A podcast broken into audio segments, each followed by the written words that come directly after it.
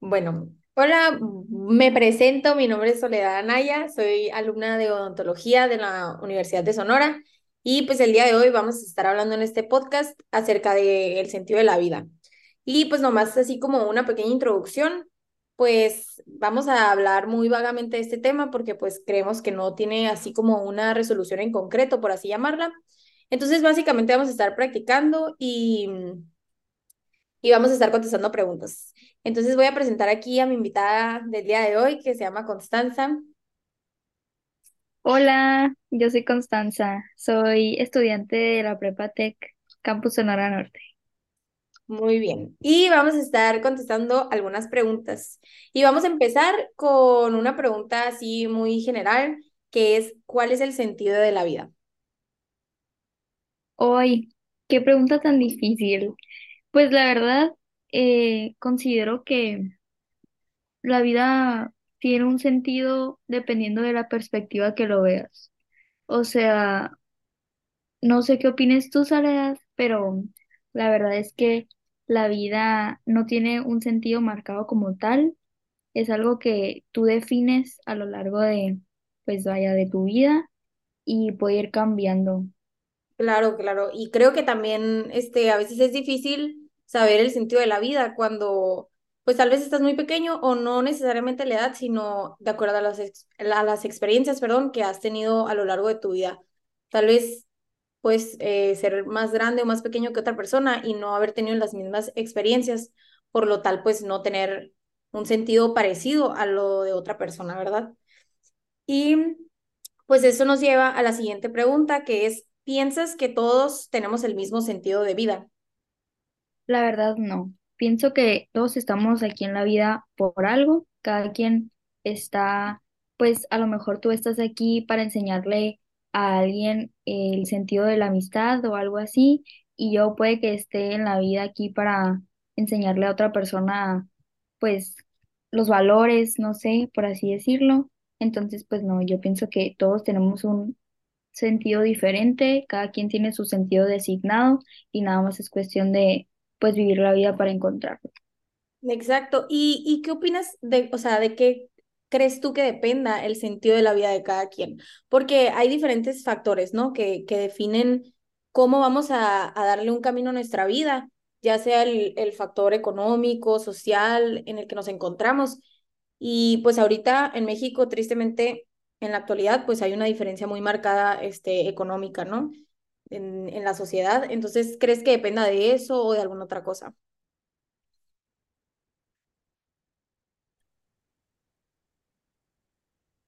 Pues la verdad, yo creo que depende mucho de las exper- experiencias que cada quien está viviendo. Por ejemplo, eh, yo estoy ahorita en la prepa y creo que el sentido de mi vida hasta ahorita ha sido, pues, no sé, disfrutar mi vida, eh, pasar unos tiempos con mis amigos y hasta el momento estoy en busca de pues de qué voy a estudiar. Entonces yo creo que el sentido de la vida de cada quien, pues depende mucho de lo que está viviendo ahorita, del proceso, todos los procesos son diferentes. Entonces, pues sí, básicamente sería eso. Ok, y va cambiando, ¿no? O sea, no siempre vamos a tener el mismo sentido. Tal vez cuando estamos pequeños, el sentido de nuestra vida es algo más sencillo y conforme vamos avanzando va creciendo y o se va complicando, ¿no? Y también algo que se cree mucho, pienso yo, es, es que, que la felicidad, o sea, la búsqueda de la felicidad es el propósito de todas las vidas en general. ¿Y crees tú que, que sea necesariamente eso? O sea, yo opino que, que tal vez muchas veces nos perdemos tanto en, en buscar la felicidad como tal que se nos olvida que podemos ser felices con lo que tenemos enfrente, ¿no? Siempre buscamos ser algo más, este, tener algo más, no sé, siempre estamos en búsqueda de cosas que no tenemos a nuestro alcance, pues. Sí, pero también siento que tiene mucho que ver con lo que estamos viviendo y viendo en redes sociales. O sea, eh, el sentido de tu vida puede cambiar mucho dependiendo de lo, pues de lo que tienes enfrente. O sea, si yo estoy viendo en redes sociales que eh, las personas se la están pasando muy bien sin mí, que las personas, eh, no sé, solo enseñan la parte bonita de su vida, yo empiezo a imaginarme que mi vida no tiene sentido, pues, o sea, que cómo la vida de ellos es tan bonita, cómo la vida de ellos tiene más valor que la mía. Entonces empiezas como a, a mal pues, o sea, empiezas a imaginar otras cosas o ver cosas que no están sucediendo y pues eso es lo como que lo que afecta el sentido de tu vida, como que te hace transformar tus pensamientos y convertirte en otra persona o querer aspirar a ser como alguien más cuando pues no, o sea, tú tienes tu sentido y no debes de tener como que no debes de cambiarlo por algo que estás viendo en redes sociales o Totalmente. Y pues también eso es algo de lo que creo, quiero, quería hablar, perdón, que es cómo, o sea, si tú crees que las redes sociales pues han cambiado la percepción de, de lo que es nuestra realidad y lo que tenemos que vivir, y pues ya básicamente ya me contestaste. Este, también hablar desde el punto de vista que nos plantan una felicidad muy, muy falsa, ¿no? Nos, nos dicen o nos enseñan muchas veces que que, el, que la felicidad depende de las cosas materiales, más que nada los influencers de hoy en día, que hay muchas este, mujeres más que nada que nos muestran así que la felicidad viene de, no sé, tal vez comprar cosas de marca, bolsas lujosas, este, maquillaje, vernos bien, sentirnos bien todo el tiempo. Y ese es totalmente falso, ¿no? Las personas nos sentimos bien a veces, otras veces no. Y, y nos nos pintan una idea errónea de lo que es la realidad. Entonces, también hay otra pregunta que es, ¿cuál es el sentido, bueno, cuál piensas tú que es el sentido de la vida según las redes sociales, a lo que nos muestran? Ok, pues sí, las redes sociales siempre nos van a querer enseñar lo bonito de la vida de las personas, tienen pues vaya un filtro marcado. Eh, si tú estás pasándotela muy mal, obviamente no vas a subir el momento en el que te la estás pasando muy mal, o bueno, eso al menos no hacen mucho de los, muchos de los influencers, pero también reconozco que existe la otra parte de las redes sociales, la cual te enseña pues la vida realista de las personas. Por ejemplo, hay ciertas influencers que enseñan la vida con sus hijos de, pues la verdad, hoy vine al parque con mi hijo y lo graban y suben al niño aventándose el resbaladero súper feliz y así, pero después también suben la otra historia en la que el niño pues se partió la madre, vaya, cayendo, cayéndose pues el resbaladero. eh, y, y ahí es ahí cuando suben como que la, la moraleja de pues no todo en la vida es bonito, los niños también se caen, los niños también se lastiman, los niños, o sea, enseñan como que los dos lados de la moneda, vaya.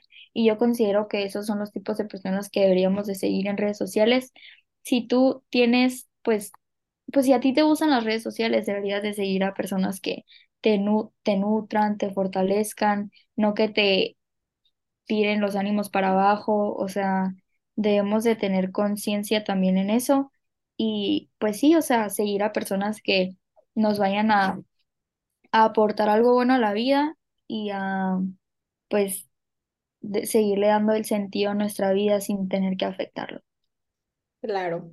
Y bueno, ya así como último, para dar una, una pequeña, no sé, conclusión, bueno, no, no conclusión como tal. Todavía, este, quiero tocar un tema más que ahorita que dijiste de los niños, me acordé, eh, bueno, pienso yo que ya ahorita actualmente es como que más se está, vis bueno, visualizando, no sé cómo es el término correcto, o sea, se está haciendo ver más este, pues por la mismo que somos la generación de cristal y, pues vienen generaciones con, de cristal más delgado, eh, pues no sé, tipo, creo que es como que se está haciendo ver más que la vida pues es difícil en muchos momentos y ah, pues si a nuestros abuelos se les enseñaba que estaba mal llorar y a nosotros se nos enseñaba que en ciertos momentos estaba mal llorar, pues ahorita ya se, se, se enseña, ¿no? Que todos los momentos está bien llorar, pues no, porque también me ha tocado que adultos a lo mejor digan que a mí me pegaban si lloraba, pues sí, tal vez a nosotros también, pero no nos tocó tanto, ¿no? Era más como que, verás, te voy a dar una razón para que llores, así, ¿no? Pero había momentos en los que sí, bueno, a mí me tocó, en los que a mí sí, sí me dejaban llorar, ¿no? Pero creo que se está dando más eso que llaman la crianza respetuosa, que es dejar a tu niño hacer berrinche, llorar. Y también, ¿crees que eso vaya a ayudar así a que los niños, este, pues sepan que, que la vida no, no debe ser perfecta todo el tiempo? ¿O, o tú qué piensas? No sé. Sí, la verdad, yo pienso que es un método muy eficaz. He visto a varios niños crecer con ese método. La verdad, siento que sí, sí deberíamos de emplearlo todo en las, para las futuras generaciones. Eh, pues sí, siento que los ayuda a los niños a conocer cuál, cuáles son sus límites, qué es lo que está bien, qué es lo que está mal, sin la necesidad de que les peguen, los regañen, les digan la palabra no, sin la necesidad de que les pinten una raya eh, y los hagan, los hagan sentir mal cuando hacen algo mal, pues. O sea, también, pues ya estaríamos como que yéndonos a la parte de qué está bien y qué está mal, pero pues sí está como que sí estaría bien pues que que todos empleemos esta, este nuevo método en la vida de las futuras generaciones, más que nada para no hacerlos sentir menos y pues para que el sentido de su vida fortalezca. Pues sí, muy bien. Entonces, pues yo creo que así, para concluir de manera rapidita, este, podemos decir que, que pues no, no tenemos como que O sea, no hay cierta edad con la que tengamos que nosotros ya decir, ah, pues sabes que yo ya tengo 20 años, ya tengo que tener el sentido de mi vida, ¿no? Que también es, es parte de que muchos así que pasan a los 20 años, a la segunda década, dicen, ay, Jesucristo, no tengo sentido de vida, entran en crisis. Creo que es algo que, que, que no nos debería de preocupar, ¿no? Este, podemos llegar incluso a, a ser adultos mayores y, y nos, o sea, no haber sabido en toda nuestra vida cuál fue el sentido de nuestra, de, pues, el propósito, ¿no? A lo que queríamos llegar. Tal vez lo cumplimos, tal vez no, o sea, bueno, no sé, ¿tú qué piensas? Sí, yo creo que la edad no influye en saber o no saber cuál es el propósito de tu vida.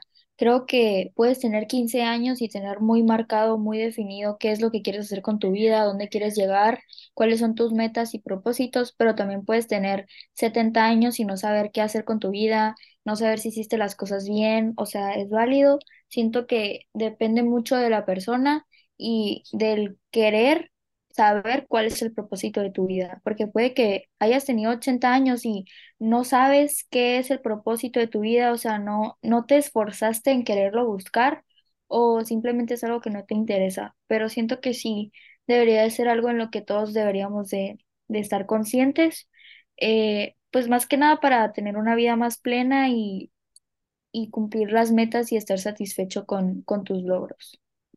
Exactamente. Pues muchas gracias, muchas gracias por escuchar este podcast y pues adiós.